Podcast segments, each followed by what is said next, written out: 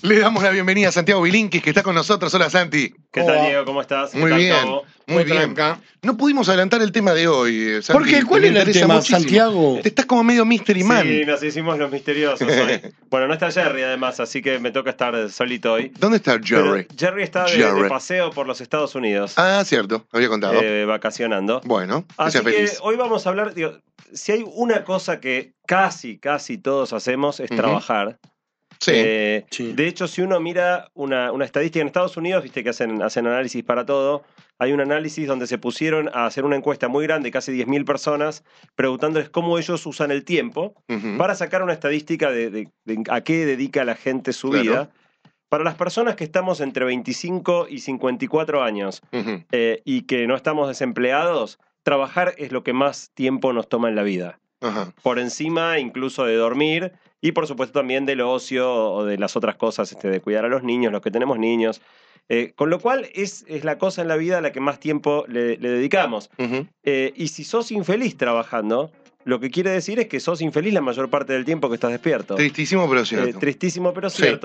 No sé si se acuerdan, el año pasado hicimos una encuesta sobre trabajo con otro ángulo, eh, pero en ese momento habíamos hecho una encuesta y le preguntábamos a la gente si seguiría haciendo aquello que ah, se dedica ahora si, tu- si no necesitara el dinero, si no necesitara trabajar. Y solo la mitad afirmaba que seguiría dedicándose a lo que se dedica si no estuviera el condicionamiento del dinero, lo cual nos hace pensar que la mitad de la gente que contestó la encuesta podría ser más feliz y no está siendo realmente feliz mientras trabaja.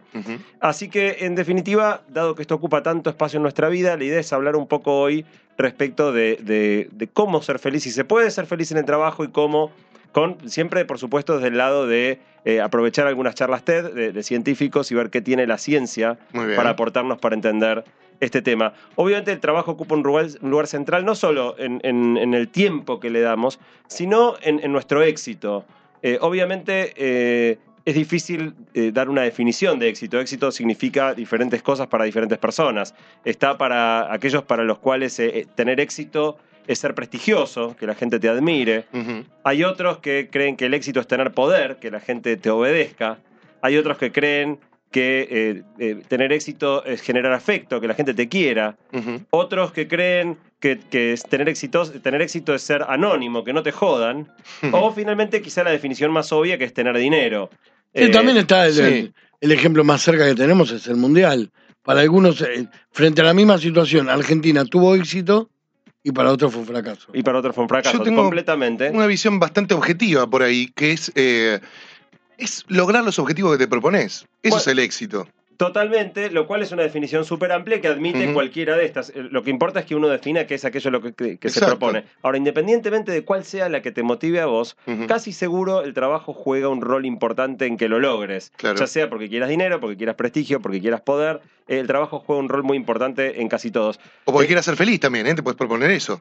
Y que te cuesta un montón de trabajo. Eh, sí, es la meta más abstracta de todas. ¿no? Absolutamente. Después, por ahí, si querés cumplirla, tenés que bajarla un Sí. poquito a algo más concreto. claro, claro. Aunque el trabajo no te haga feliz, igual puedes ser feliz en tu trabajo.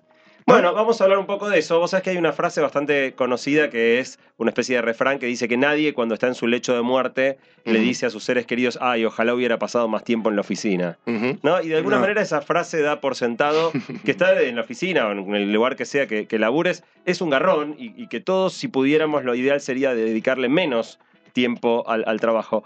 Eh, yo creo que esa frase no es correcta, creo que de nuevo el trabajo juega un rol muy importante en que podamos conseguir eh, aquello que nos propongamos en la vida y entonces el desafío es encontrar qué podemos hacer para que el trabajo nos guste. Eh, hay, hay muchas encuestas que miden cuán feliz es la gente según las diferentes profesiones que tiene. Eh, Vieron, en el mundo se hacen encuestas de, de- De todo. de todo. De todo, absolutamente todo. Eh, mirando diferentes encuestas, los resultados son muy, muy diferentes de una a otra. Es difícil sacar una conclusión. Ahora les pregunto a ustedes, por ejemplo, hay una encuesta que se hizo en el Reino Unido en 2012 buscando cuáles son las profesiones eh, que más felices hacen a la gente. ¿Se les ocurre cuál puede ser alguna de las profesiones que más felices hacen a la gente? Hacen a la gente que... que, eh, Que contestó la encuesta, eran muchos y, y bien, pero- de muchos terrenos. ¿El profesión que hace más feliz a la gente o que la gente se siente feliz ejecutando esa Claro, los que tienen esa profesión, la mayor proporción dice ser feliz en su trabajo. Agente de viajes. No lo van a adivinar ni a patadas. Medicina. Ni a patadas. Las dos profesiones que dieron, dio más alta la felicidad en el. Reino Unido en el 2012 fueron jardineros, 87% diciendo ser felices. Y El peluqueros famoso y seamos personas- felices mientras podamos. Sí, exactamente. Eh, y peluqueros y gente que trabaja en, en cuestiones de, de Mirá, cuidado de la Guati, qué, qué visionario Guati. 79%. Muy Eh, bien. La, la contracara es los más infelices, los banqueros o bancarios, gente que trabaja con dinero. eh, y la gente que se dedica a cuestiones de telecomunicaciones. De nuevo, hay, hay mucha variabilidad, pero para mí. Sí, lo interesante seguramente. de mirar, los que quieran ver la, la encuesta y también lo del uso del tiempo, core. Hoy el- anda el core.to, así que es core.to Calculo, barra barra, perdón. trabajo 2014. Calculo que cambiará el respecto a los países, cambiará. Igual en el Reino Unido el jardinero como van a estar feliz y llueve todo el tiempo. No van nunca a laburar. Bueno, vos fíjate que, que lo interesante, si uno mira igual esta- estas dos profesiones, no parece estar muy relacionado con el dinero, porque claramente no son de las profesiones mejor pagas, ser jardinero ni ser peluquero. Claro. Cuando le preguntan a la gente qué la hace feliz en el trabajo, las cosas más mencionadas son llevarse bien con la gente con, con- con la que eh, convivo día a día, eh, sentir que estoy haciendo algo útil, tener control de mi propia carga de trabajo, hacer algo desafiante. Aparecen un montón de cosas eh, y no aparece explícitamente cuánto dinero la gente gana. Me parece que tiene, tendrá que ver con que el dinero, porque después te parecerá bien, mal, eh, poco, mucho, pero una vez que ese, ese contrato está aprobado por las dos partes, vos me decís, vos vas a ganar 10 pesos por mes y yo los acepto los 10, después eh, ya está, eso ya está aceptado, entonces tal vez la felicidad empiezan a pasar por las otras cosas, porque ese, ese convenio ya lo arreglamos y no se va a modificar y sabe que no se va a modificar en el mediano plazo. Bueno, es muy interesante porque la mayoría vivimos pensando que, que el dinero es la clave de- del- del Sí. éxito o de la felicidad en el trabajo. Y es interesante cuando ves estas encuestas, el, el- el sueldo queda en, en un segundo plano. Lo que claramente se ve es que obviamente cuando no te alcanza para pagar el alquiler, cuando no Claro. te alcanza para, para los gastos más, más básicos, obviamente el dinero es un condicionante muy, muy importante. Ahora, alcanzado cierto nivel donde estás pudiendo más o menos darte eh, el- la, la vida que, que- que querés darte, deja de ser eh, uno de los temas más importantes a la hora de, de ver si el trabajo te hace feliz o no. Está bien, pero el dinero Sí. me parece que la clave es la felicidad en tu casa, no en el trabajo. O el tener más o menos guita en el trabajo no te cambia. Es, es producto del laburo, pero no te cambia. Yo en el laburo y tener más o menos guita en el laburo, no- en el laburo somos todos iguales. Vos más o menos que sos, suponer que no, no digo que sos un gerente, pero estás arriba mío y ganás 15 lucas más que yo. Yo estoy un poco abajo tuyo y gano 15 lucas menos que vos. Pero vamos a comer al mismo lugar, estamos más o menos todo el día juntos. Cambia en mi casa. Cuando vos tenés pilete y yo no tengo, cuando vos tenés un auto último modelo y yo tengo el mío que se queda a pedazo. Sí, vos sabés que igual hay una dimensión que, que el dinero juega en el trabajo que tiene que ver con sentirse valorado, con que va más allá de, de que después vayas y También te es gastes la plata. Hay un experimento muy interesante que se hizo en el año 2011 donde contrataban a dos personas para hacer el mismo trabajo y los dos sabían que los dos ganaban lo mismo. Y con diferentes grupos hicieron tres pruebas. En un caso, eh, midieron cuánto producían estas dos personas sin tocarles el sueldo. Al segundo grupo les pagaban a los dos lo mismo y le bajaron a los dos el sueldo mucho, a la mitad. Y midieron cuánto caía eh, la producción que hacía esta gente y su motivación de alguna manera al bajarles el sueldo a la mitad. Y bajaba como un 40%. Mm, Ahora, lo interesante es que después al tercer grupo, a uno le bajaron el sueldo y al otro no. Ajá. Eh, y, y midieron qué pasaba con, eh, que eh, la que no. injusticia, ¿no? Sí. Uno diría, bueno, pará, si a mí me bajan el sueldo a la mitad y bajo mi producción un 40%, ¿qué me importa si te lo bajan a vos o no? Bueno, el experimento no funcionó así. En el caso donde se lo bajan a uno y al otro no, sabiendo que los dos están haciendo el mismo trabajo y que Ujú. recibían el mismo pago, eh, el- el- la producción del que le habían bajado cae a más del doble todavía, cae como un 80%. Oh. Prácticamente Oh. el tipo deja de laburar. la, la injusticia. Eh, y, y el que no le habían bajado el sueldo, obviamente no cae nada, o sea que tampoco cae por solidaridad con, con la injusticia ajena. Claro. Ah, Entonces, para mí es muy interesante este experimento porque muestra el efecto del, que el, el efecto del dinero en el trabajo va más allá, tiene, tiene que ver con cuánto nos sentimos valorados o, o no en lo que hacemos. Ahora, sacado a un costado el tema del dinero, porque la idea no es quedarse charlando mucho rato acerca de- del dinero, la idea es hablar ahora de, de qué nos puede aportar la ciencia para entender dos aspectos muy importantes eh, que pueden contribuir a hacernos felices en el trabajo. El primero tiene que ver con la motivación, con nuestra propia Sí. gana de Ujú. laburar, cuánta gana le ponemos en función de cómo nos sentimos. Y la segunda es los resultados concretos que producimos. Eh, Uno es, el motor, el otro es el volante, digamos, para dónde vamos, cómo, cómo laburamos. Lo que sí resulta muy claro de todos los, los análisis que se hacen es que la gente que disfruta más de su trabajo trabaja más y trabaja mejor.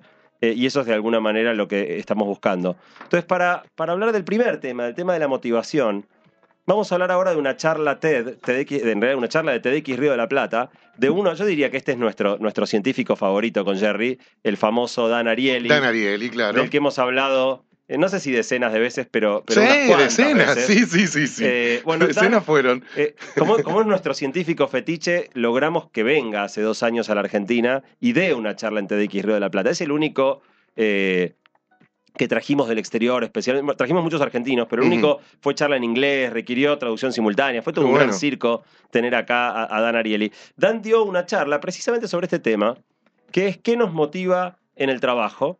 Es la charla más vista de toda la historia de TEDx Río de la Plata. Ya la vieron más de 3 millones de personas, la charla de Dan. Los que quieran mirarla, ahora no, ahora escúchenme, pero dentro de un ratito los que quieran Ujú. verla, core.to barra trabajo 2014, está el link a la charla de Dan. Eh, bueno, Dan en su charla básicamente arranca de este punto que hablábamos recién, que es que la mayoría de la gente cree, cuando piensa en motivación en el trabajo, lo primero que le viene a la cabeza es el dinero. Y la realidad es que cuando uno mira un poquito a los seres humanos, resulta bastante claro que, las motivaciones humanas son muy diversas. Da un ejemplo bastante divertido.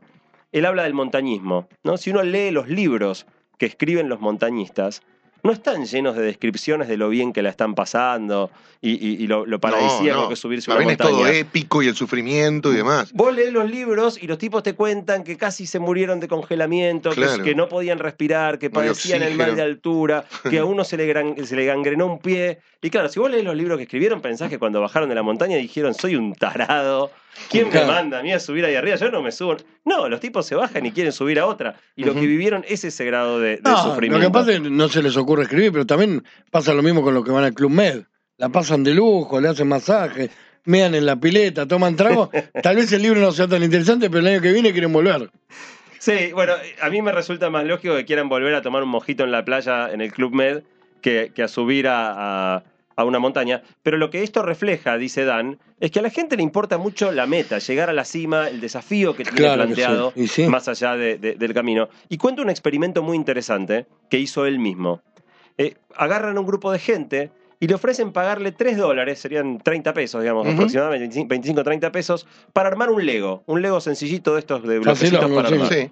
Eh, cuando lo terminas, eh, te ofrecen si querés armar otro y ahora te pagan 2,70. Si Bueno. armás otro por 2,70, te dicen, bueno, ahora otro 2,40.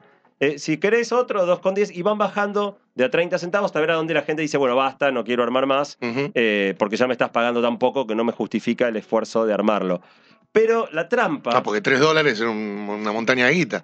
No, bueno, es que tampoco Entonces- tenés que poner mucho, tampoco le estás pidiendo algo tan difícil, es No, claro. con un juguete y A ver, en pero si 5 o 10 tenés- minutos al armaste. toque saca la cuenta. Son 3 dólares, 10, 10 muñequitos, 30 dólares, poner que hago No, porque te 100. lo van bajando. Ya sé, pero en el primero te enganchan, después te lo empiezan a bajar. claro, ok. Todavía sirve decir, bueno, todavía me sirve la guita en un momento. Igual, ¿cuál es la trampa? La trampa es que a la mitad de los que hacían este experimento les decían que, que después que se terminara el experimento iban a desarmar el Lego, pero lo guardaban, lo guardaban en un cajón para desarmarlo más tarde.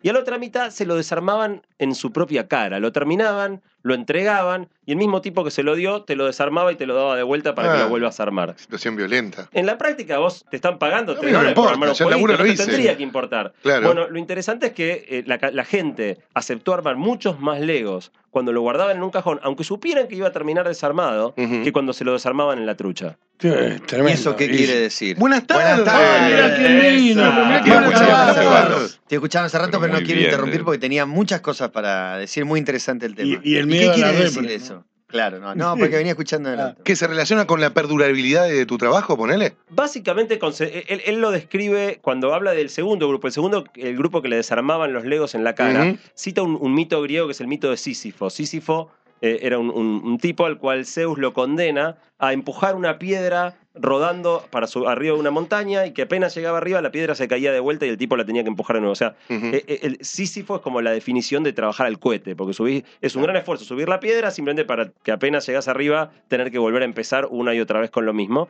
En definitiva, de lo que, de lo que habla esto es que incluso en un contexto tan tonto como armar algo sencillito como un Lego, que sabes que va a terminar desarmado, sentir que tu trabajo está, está teniendo algún grado de utilidad, eh, es muy importante para la gente. Y el efecto fue bastante grande, cuanto menos la gente aceptaba armar cuando veía que se lo desarmaban Sí, en te la puede ser interesante ver eh, datos de, de gente que le pagan bien por un laburo que es exactamente insignificante o que.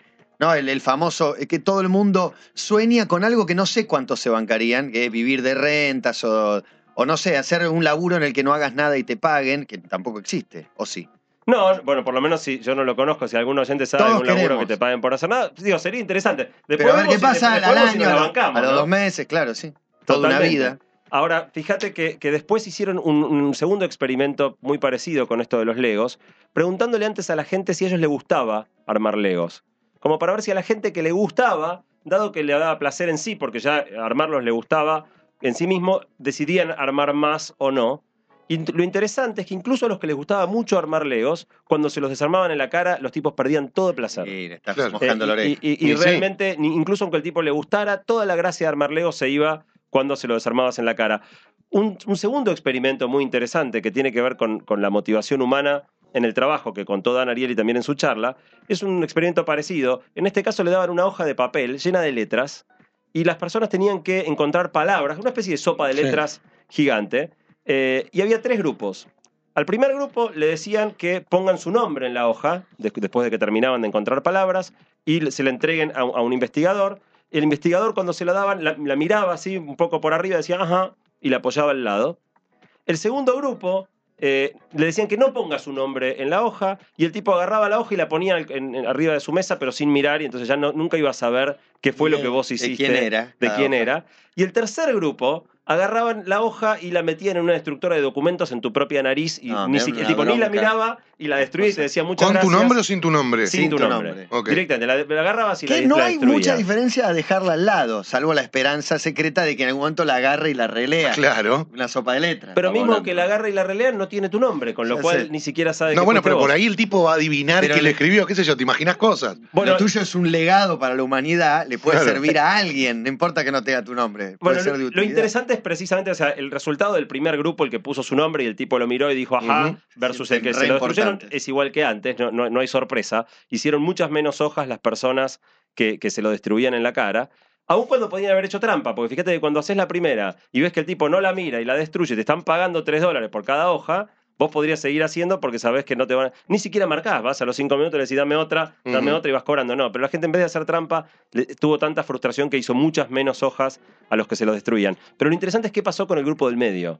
¿Qué pasó con el grupo? Que no ponía nombre y no se la pero, pero quedaba perdido en el anonimato su trabajo. Bueno, el resultado fue intermedio, Se- pero se mucho más cercano al que le destruían la hoja. O sea que de alguna manera la conclusión es que ignorar el trabajo de los demás, no reconocer el, el trabajo que el otro hace, prácticamente es lo mismo a efectos de la motivación que romperle lo que hacen en la cara.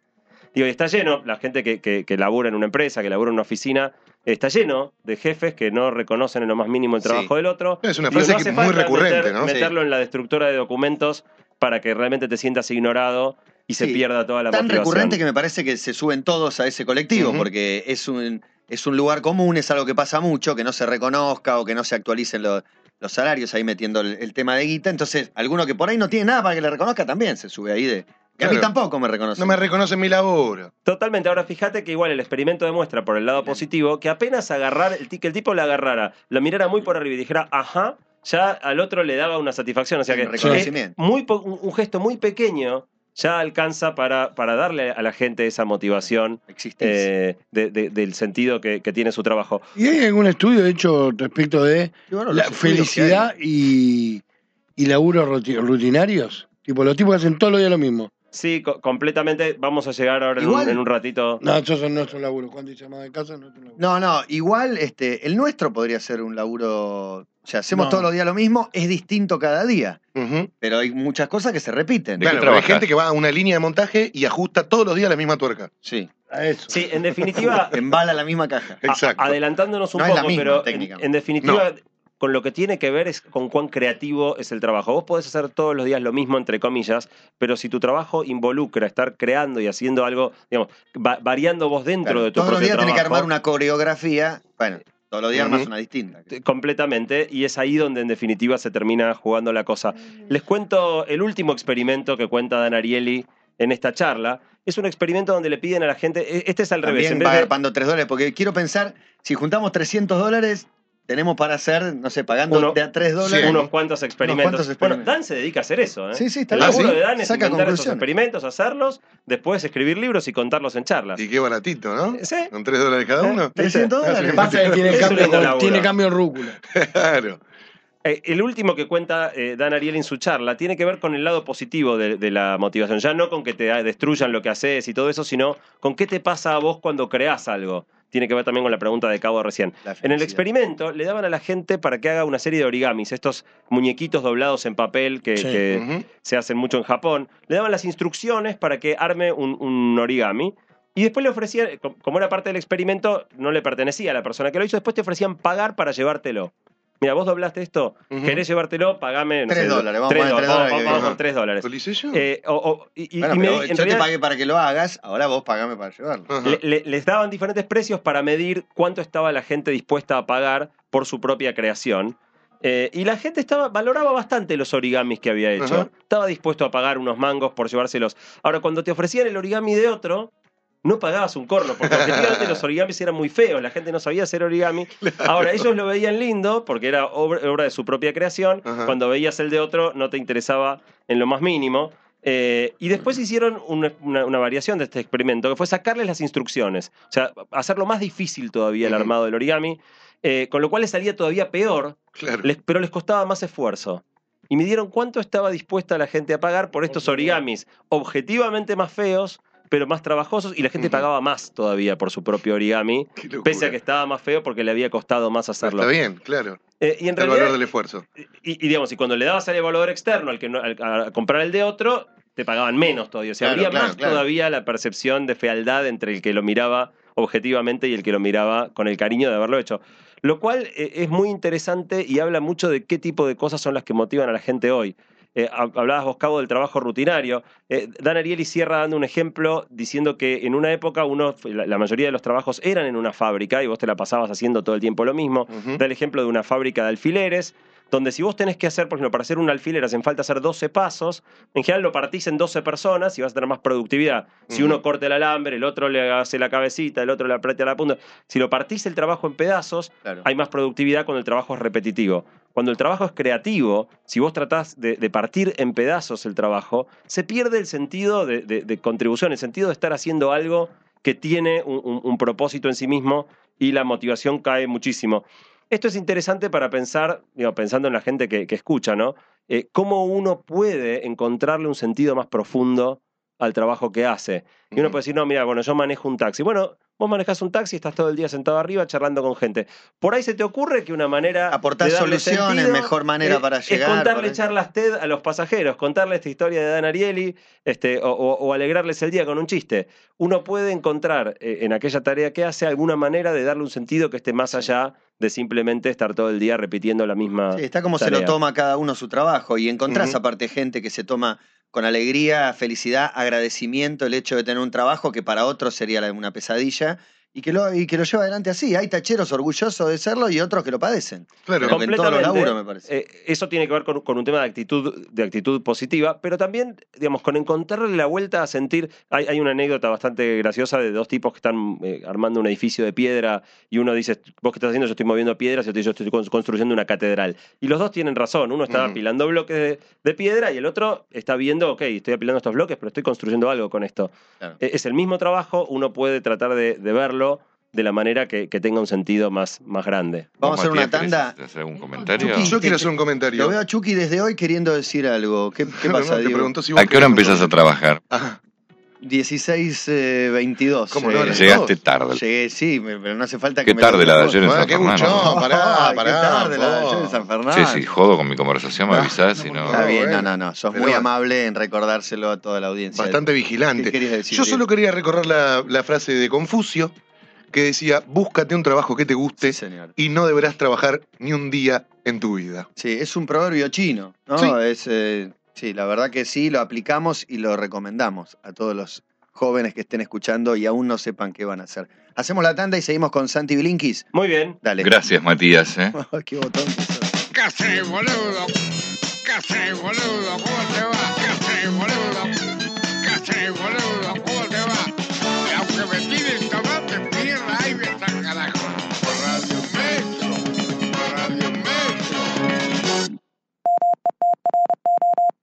Estamos con Eh, Santi hablando de trabajos, placeres, eh, retribuciones, motivaciones. No sé cómo se llama la columna de hoy porque la agarré tarde. Perdón, Chucky, botón.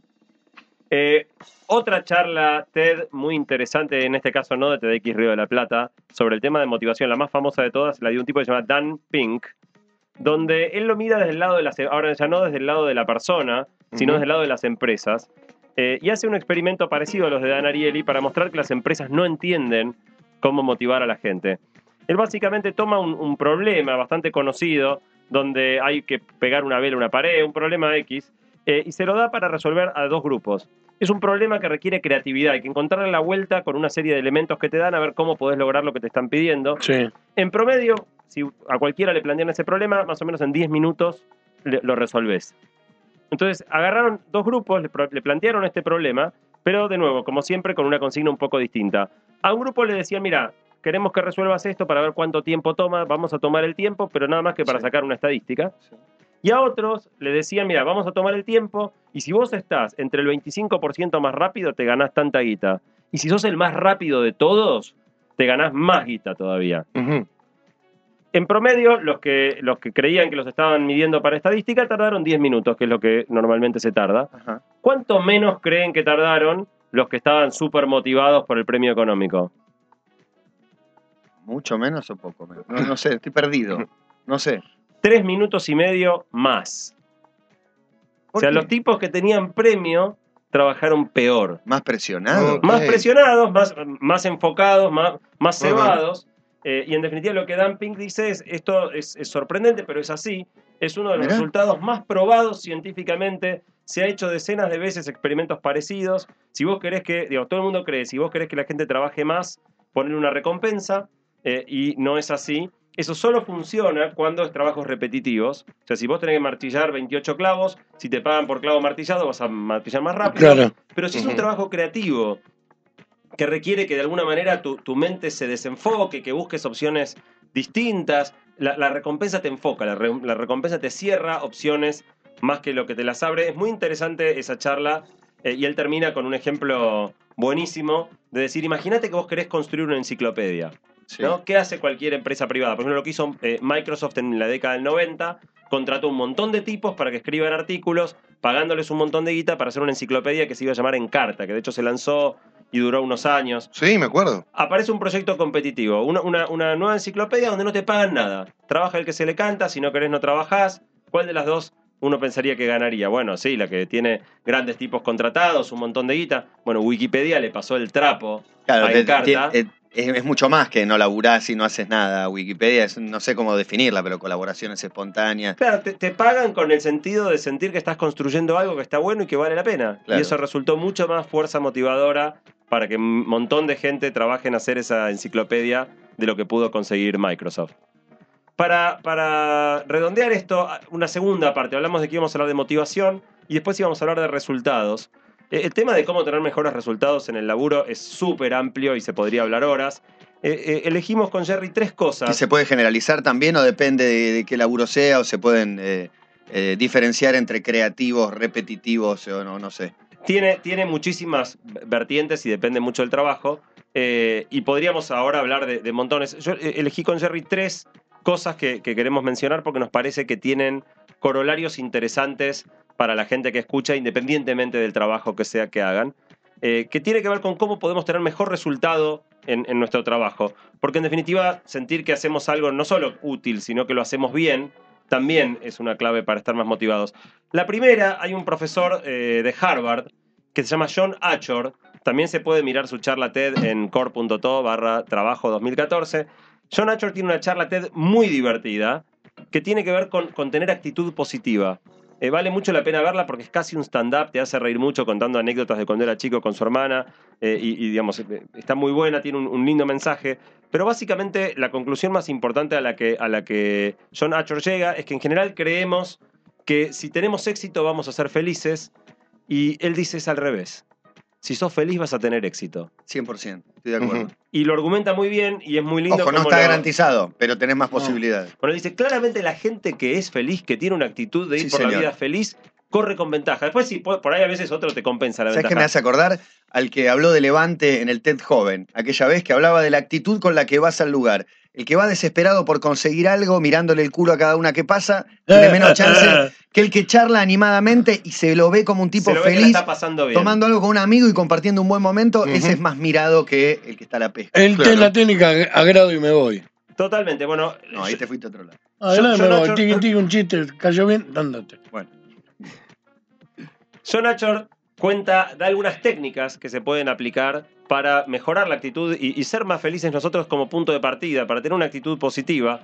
Eh, habla de, de practicar el agradecimiento con los demás, habla de pensar todos los días de manera sistemática al terminar el día en algo bueno que te haya pasado.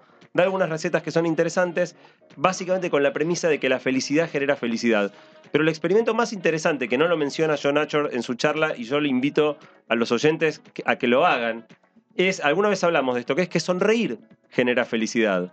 sí, es verdad. Al revés de lo que uno cree, uno cree que uno sonríe cuando es feliz, no, sí, sí, pero también sos feliz cuando sonreís. Yo lo hago esto cada tanto, invito a los que ahora estén caminando por la calle, que de repente pongan una sonrisa, empiecen a caminar sonriendo y mirando a la gente que se cruza con una sonrisa. Es loco, pero en dos minutos te sentís mucho Eh, mejor. ojo, hay que ver que calle, ¿no? Porque ¿qué? el pelotudo de qué, me está mirando y encima se ríe. Ya es goma, ¿viste? Goma, goma en 3, 4 No, yo creo que sonreír no es peligroso. Tampoco es una sonrisa que parezca sobradora, pero una sonrisa genuina, iluminar la cara, es increíble como 30 segundos después de que empezás a, a caminar sonriendo, te empezás a sentir esa sonrisa. ¿Te lo crees? ¿Te lo crees? Te lo crees. Eh, claro, te lo crees bueno. y hace efecto. Una, la segunda cosa que es importante eh, trabajar y que se puede trabajar para ten- tener mejores resultados en el trabajo tiene que ver con la, una palabrita rara, la procrastinación. Eh. Diego es experto. Sí, La todos somos expertos. Todos Pero somos la- expertos. palabra sí, la palabra Yo sí. se la pregunto cada. Una vez por semana le pregunto qué quiere decir. La procrastinación es simplemente algo sumamente humano que es dejar para mañana todo lo que pueda ser dejado para mañana o posponer sistemáticamente las cosas que tenemos que hacer. El ejemplo más típico es la dieta, ¿no? El lunes empiezo Sí. y cuando Sí. llega el lunes, bueno, el martes y lo vamos pasando y lo vamos pasando. Eh, o, o, eh, como hablábamos hace un mes cuando hablábamos de consumo y ahorro, eh, la decisión de ahorrar, ¿no? Que siempre la vamos pateando para más adelante. Bueno, también hay una, una manera o una técnica que puede servirnos para trabajar esto en nosotros y no permitirnos estar continuamente eh, posponiendo nuestras responsabilidades. Yo la escuché de este mismo tipo, John Achor, no está en una charla TED. Una vez tuve la suerte de escucharlo en persona, el tipo dando una charla, y dio un concepto que a mí me encantó. Después, de hecho, escribí un artículo en mi blog sobre eso, está también el link en core.to, core.to barra trabajo 2014. El tipo habla de una cosa que se llama energía de activación. En química, la energía de activación es un, es un concepto químico, digamos, que dice cuánta energía hace falta para que una reacción química empiece. ¿no? Tenés que calentar hasta determinada temperatura un líquido para que pase tal, para que hierva, por ejemplo. Bueno, él toma prestado este concepto de la química de energía de activación y lo lleva a la psicología. Y básicamente lo que dice es que es mucho más difícil empezar a hacer algo que seguir haciéndolo cuando ya empezamos. Lo difícil es arrancar Mirá vos. es lo que él dice. Y entonces, en, definitiva, da dos ejemplos. Uno cuenta que él, a nivel personal, se había comprado una guitarra y quería empezar a tocar la guitarra. Y la verdad que él finalmente la, la guardó en un placar y nunca la sacaba. eh, y somos, no, somos miles. Hmm. somos miles. los que nunca terminamos de empezar. Bueno, un día agarró y hizo un experimento, que es saber cuánto tiempo me toma abrir el placar, sacar el estuche, abrir el estuche, sacar la guitarra y agarrarla. 25 segundos. Nada más. Y sin embargo, esa barrera de 25 segundos estaba haciendo que él nunca toque la guitarra. ¿Qué Pero lo frustrante no es esos 25 segundos, sino los 25 siguientes a eso. Bueno, eso es. Eh, pero esa es la parte frustrante. Los 25 minutos, que no te sale una Claro, nota, vos decís, un quiero- acorde. A ver, pongo los dedos así, muevo la mano así y sale un ruido que, que Bueno. duele, que molesta. Él en definitiva, él en definitiva estaba frenado por esto de que tenía la guitarra guardada y siempre terminaba posponiéndolo. Lo que hizo fue comprarse un soporte y poner la guitarra apoyada fuera del estuche, al la lado del sillón, Todo el tiempo a mano. al lado del sillón donde está sentado la mayor parte del tiempo cuando está sin hacer nada, de manera que se bajó muchísimo eh, el esfuerzo necesario para arrancar. Me parece está ahí pidiéndole que la agarre todo Eh, el tiempo. Y, y bien a la vista. Amarillo. El otro ejemplo que me pareció Ah, más genial todavía es la decisión de, de salir a hacer ejercicio, ¿no? Por ahí decimos, bueno, mañana a la mañana me levanto un rato temprano y salgo a trotar. El postmundial me está Sí. matando. no Y es la típica cosa que, que posponemos y posponemos. Él propone un ejercicio que es acostarse con ropa deportiva, irte a dormir con el shortcito y la remera puesta y dejar las zapatillas al lado de la cama. Con lo cual lo que él dice es no solo el esfuerzo de, de- de cambiarte y prepararte para salir a correr desaparece, sino que hasta se da vuelta, porque si ahora querés hacer otra cosa, te tenés que sacar la ropa de deporte. Claro, claro. Entonces, no solo te baja la energía de activación de salir a correr, que es lo que vos querías hacer, te sube la energía de activación de irte a laburar, por ejemplo, porque te tenés que sacar la ropa y cambiarte. A mí me pareció un concepto muy sencillo y a la vez sumamente interesante porque aplica a un montón de cosas que uno pospone reiteradamente en, en el laburo o en, en la vida personal. Claro. ¿Cómo- ¿Qué cosas podés Está inventar? bien, te ayuda. Yo no, no sé si la barrera para, para empezar la dieta, para salir a correr, para tocar un instrumento son esos primeros 10 segundos de comenzarlo. Me hubiera creído que no, pero que evidentemente te ayuda o te acerca un poco más y te compromete mucho más. Bueno, la guitarra al lado. Le- Yo probé la de ponerme la ropa deportiva antes de ir a dormir y a Sí, mí me. a mucha mí gente duerme con un short y. Sí, bueno, la, la que vas a usar para salir a correr, que no te tengas que cambiar. Como cuando te levantás y te, Pero vos te ahora paraste- que me lo decís, yo ahora, no, del postmundial está duro, pero en general, siempre que corro, corro con la remera que dormí. O sea, me voy a dormir con la remera con la que voy a correr mañana. Muy bien. El producto de Lo, lo hice siempre, lo hice siempre eso. Mirá, Pero no, no, no sabía. O sea, porque después de correr me baño y ahí me pongo una nueva. Claro. Pero él me pongo la de ayer o la de anoche. to- Totalmente. Y, y un último comentario respecto a esto de la procrastinación, que es que también funciona de manera contraria. Suponete que vos tenés que hacer un laburo, no laburás en una oficina, laburás por tu cuenta, pero siempre te pones a jugar a la Play y te cuesta cortar de jugar y no haces lo que tenés que hacer porque siempre te Sí. querés jugar un partidito más. Este. Bueno, él dice, eh, guardá en un lugar, sacarle las pilas al control remoto y guardalas lejos, por ejemplo. Ponete una barrera hincha donde no es imposible, vos, vos sabés dónde están, Sí. pero en definitiva, hacétela difícil eh, y subiendo la energía de activación de lo que no tenés que hacer, Igual. podés enfocarte mejor en lo que sí tenés que Estamos hacer. hablando para una audiencia en la que hay mayoría de gente que hace trampa al solitario. ¿O no? Sí, bueno, está, no, está bien, pero esto, esto es fijarse. Ah, Yo, yo solo fijarse soy. reglas. es fijarse reglas a uno mismo para ayudarte una ayudita en el momento. Acordate lo que hablábamos hace, hace un mes y pico de- del, del consumo. Cuando la decisión se toma en frío, Sí. uno siempre decide hacer lo correcto. Y cuando llega el momento de los bifes, es Sí, cuando uno termina posponiendo. Entonces ahora estás con la cabeza fría, no estás por jugar, guardá las pilas. Y cuando llegue el momento que te agarra la ganita de jugar, uh, pero tengo que ir hasta no sé dónde que me tiras pilas y te pones a laburar. Y la última cosa de la que vamos a hablar en el día de hoy eh, para laburar mejor tiene que ver con eh, otra palabra, esta tomada del inglés, que es el multitasking. Sí, Sí. pero Eh, ya la conocemos todos. sí. Aparte viene generación multitasking es ahora. Totalmente, eh, y- pero, pero no hace falta pertenecer a la generación multitasking. Todos de, hecho, estamos- discúlpame, una, una pequeñez, vi el otro día Volver al Futuro, la estaban dando, la, creo que era la, la 2 a esta altura, y increíblemente era el futuro que van es al 2015, o sea, sí, es el año que viene. al año que viene, y llega el hijo de Marty McFly, aplaude y le pide a la tele que ponga seis canales, en las redes sociales era difícil de, de imaginársela, pero seis canales mostrando que las generaciones que en eso sí le pegaron. Son multitasking, veía seis canales a la vez. Al mismo tiempo. Eso era lo que estaba haciendo. Bueno, eso podía llegar a preverse. Bueno, sin necesidad de pertenecer a la generación multitasking, cada vez nosotros todos somos más multitaskers Sí, verdad. y vamos haciendo varias cosas simultáneamente. Hay cosas que se pueden hacer al mismo tiempo. Ejemplo estúpido, escuchar música y comer chicle. No, no se interfiere en nada porque usan dos partes diferentes del cerebro. Ahora, cuando, por ejemplo, escuchar música y leer. Y leer. Esa ya es un poquito más difícil. No, lo todo- podés hacer, pero una de las dos no le estás prestando atención. Bueno, O sea, estás leyendo y no escuchaste el disco, o estás cantando, tarareando la canción y no estás leyendo. si la música tiene let- si la música es instrumental es más fácil. Sí. Si la música tiene letra, eh, tanto digamos, la parte de nuestra mente que lee el texto como la que escucha y tiene que decodificar las palabras que escuchamos es la misma, y ahí se empieza a armar despelote. Está muy estudiado que nuestro cerebro no puede hacer dos cosas a la vez. Entonces, cuando le planteas cada dos cosas a la vez, lo que hace es ir yendo y volviendo permanentemente de una a otra y haciendo a, velocidad muy rápida un poquito de cada cosa. Eh, y claramente está, digamos, los experimentos demuestran que tratar de alternar entre diferentes tareas cambiando todo el tiempo hace que trabajemos muchísimo peor. Con lo cual, encontrar la disciplina de apagar el celular o de no mirar mail o de no mirar eh, las redes sociales, en el momento que estamos laburando, en vez de esta cosa de, bueno, laburo dos minutos, miro, mando un mail, laburo dos minutos, miro si pues, pongo un posteo en Facebook, laburo dos minutos, pongo un tweet. Eh, claramente eso empeora muchísimo eh, la manera en la que laburamos. Hay un experimento que, está narrado ahí que cualquiera lo puede hacer, que es agarrás y en una hoja escribís, yo hago dos cosas a la vez, y después escribís los números del 1 al 20. Yo hago dos cosas a la vez, tiene 20 letras. Entonces escribís, yo hago dos cosas a la vez y después escribís los números del 1 al 20. Y tomás cuánto tiempo te tarda. Y después haces la Y, el 1. La O de yo, el 2. La H de hago, vas haciendo una letra, un número, una letra, un número, una letra, un número. Y medís cuánto tardás, tardás el doble. O sea que hacer las cosas de una sin estar cambiando, o sea, en ese costo de cambiar, aunque sea Ganas una tarea tiempo. tan sencilla como esa, eh, perdés la mitad del tiempo Claro. cambiando una y otra vez. Eh, el, el gran problema que tenemos todos es la tentación de la distracción en general que provocan las redes Claro. sociales, los mails y todo Sí, eso. el hecho de tener que laburar con el mismo dispositivo con el que vos te entretenés, tan básicamente. De esto hablamos con Stani cuando vino, ¿te acordás? Claro, El multitasking y cuánto desgaste te ocasiona estar haciendo más de una cosa a la vez. Más de una cosa a la vez. Bueno, hay- Te cansa más. Como, como, como receta para, para dejarle algo a los oyentes también en esto, eh, hay una serie de, de- de programas para instalar en la computadora ahora que te bloquean internet. Y vos podés poner por cuántas horas y no- después no hay nada que puedas hacer. Que no para- sea el trabajo que tenés que para- hacer. Para que internet vuelva a funcionar en tu máquina. Si tenés más de una compu, puede ser trampa. Pero si no, inutilizaste tu computadora por el plazo que vos le digas y no podés eh, usar internet por ese plazo.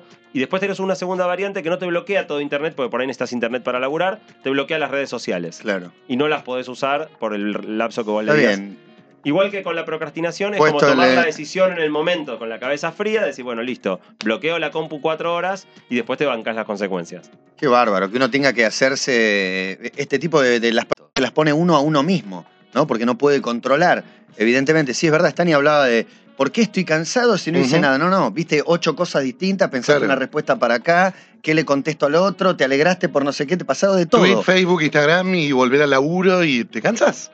Y sí, Es To- así. Te liquida. Totalmente. Así que, bueno, existen estos softwares. Después este, podemos mandar un tweet para el que quiera mirarlo, curiosear con eso. bueno, gracias eh, Santi, hasta acá llegamos. Sí, sí, hasta acá llegamos. Nos encontramos dentro de un par de semanas nuevamente. Es como que después de tanto tiempo de no vernos, nos cruzamos acá y medio con el programa empezado. Eh, ya nos pondremos al día de la Copa, ya está. La Ahora Copa se ya murió. sí, el postmundial es duro. El es po- duro. Pero recién recordábamos, la columna anterior fue el día del 7 a 1. Del es una 7 a 1. columna, Es una columna que nunca olvidaré, siempre Sí. ocupará un lugarcito especial en mi corazón. ¿Dónde estabas en el 7 1? Estaba al aire. Estaba al aire, Vas a poder decir. Bueno, Santi Bilinkis pasó por aquí por Basta.